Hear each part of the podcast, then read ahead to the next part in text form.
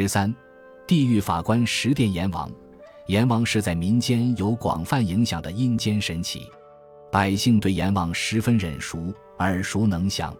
十殿阎王略称十王，是中国佛教所传十个分管地狱的阎王的总称。阎王名阎罗，最初是印度神话中掌管阴间之王，佛教沿用其说。十殿阎王不是舶来品。最初佛经中没有这一提法，这是具有中国特色的阎王体系的一部分。中国特色的阴间是个等级森严的官僚体系，最高统治者是地藏王，以下是东岳大帝、十殿阎王、五道将军、判官鬼吏、黑白无常、牛头马面。据佛学经书记载，阎王治下只设五官：仙官禁杀，水官禁盗，铁官禁淫。土官禁蛇，天官禁酒，就是说，原来的佛教没有十殿阎王，只设五官。据说，中国佛教最早的说法是有十五个阎王。北宋至庆著《佛祖统计》记载，世传唐道明和上神游地府，见十五分治之人，因传名世间。这里的十五分治之人，就是十五个分管地狱的阎王。后来逐渐汉化。最终演变成了十殿阎王，十殿阎王都有各自的职权范围，有明确的分工，他们对鬼都有自己的处理方式，在《玉历超传》和《阎王经》中都有详细记载。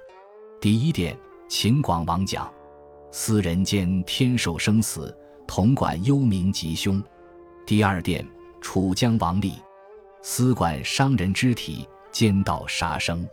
第三殿，宋帝王瑜，司管忤逆尊长，教唆兴讼。第四殿，武官王吕，司管抗粮赖租，交易欺诈。第五殿，阎罗王天子包，亦称森罗王，司管因冤屈死，还阳身血。第六殿，变成王弼，司管怨天尤地，枉死涕泣。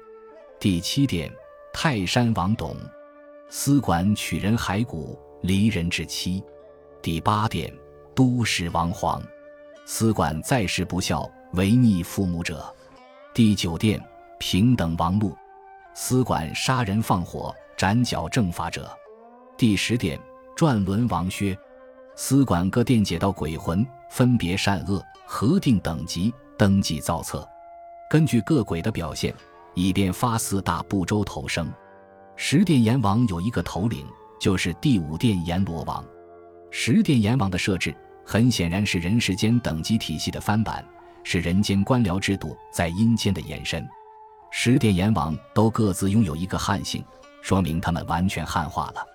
当然，如此造神造鬼，都是为了在心理上解决现实问题。十殿阎王在民间影响很大，民间流传一句话：“阎王叫你三更死。”谁敢留你到五更？说明阎王在民间的分量。十殿阎王大约于唐末五代时在社会上开始流行。由于十殿阎王对人们具有某种威慑力，因此连道教也接受了这个阎王体系，以丰富道教理论。阴界的最高主宰是地藏王，十殿阎王听从地藏王的调遣。佛寺中，地藏王矜持地端坐在正面中央。十殿阎王恭敬的分立前面两侧，十殿阎王的造像各具特色。中国重庆市著名的大足石刻，即大足石窟石鹿山第九龛的北宋十殿阎王塑像，造型精美，韵味十足，把阴界的地狱有形化搬到阳界，这是一些人的想法。重庆市丰都县东北隅的名山，古称名都山，就有人造的鬼城。丰都成为鬼城，与道教密切相关。风景优美的平都山，被道家列为七十二福地之第四十五福地。据《丰都县志》和东晋葛洪著《神仙传》的记载，民间传说西汉的王方平和东汉的殷长生，都曾隐居平都山炼丹修道，成了仙人。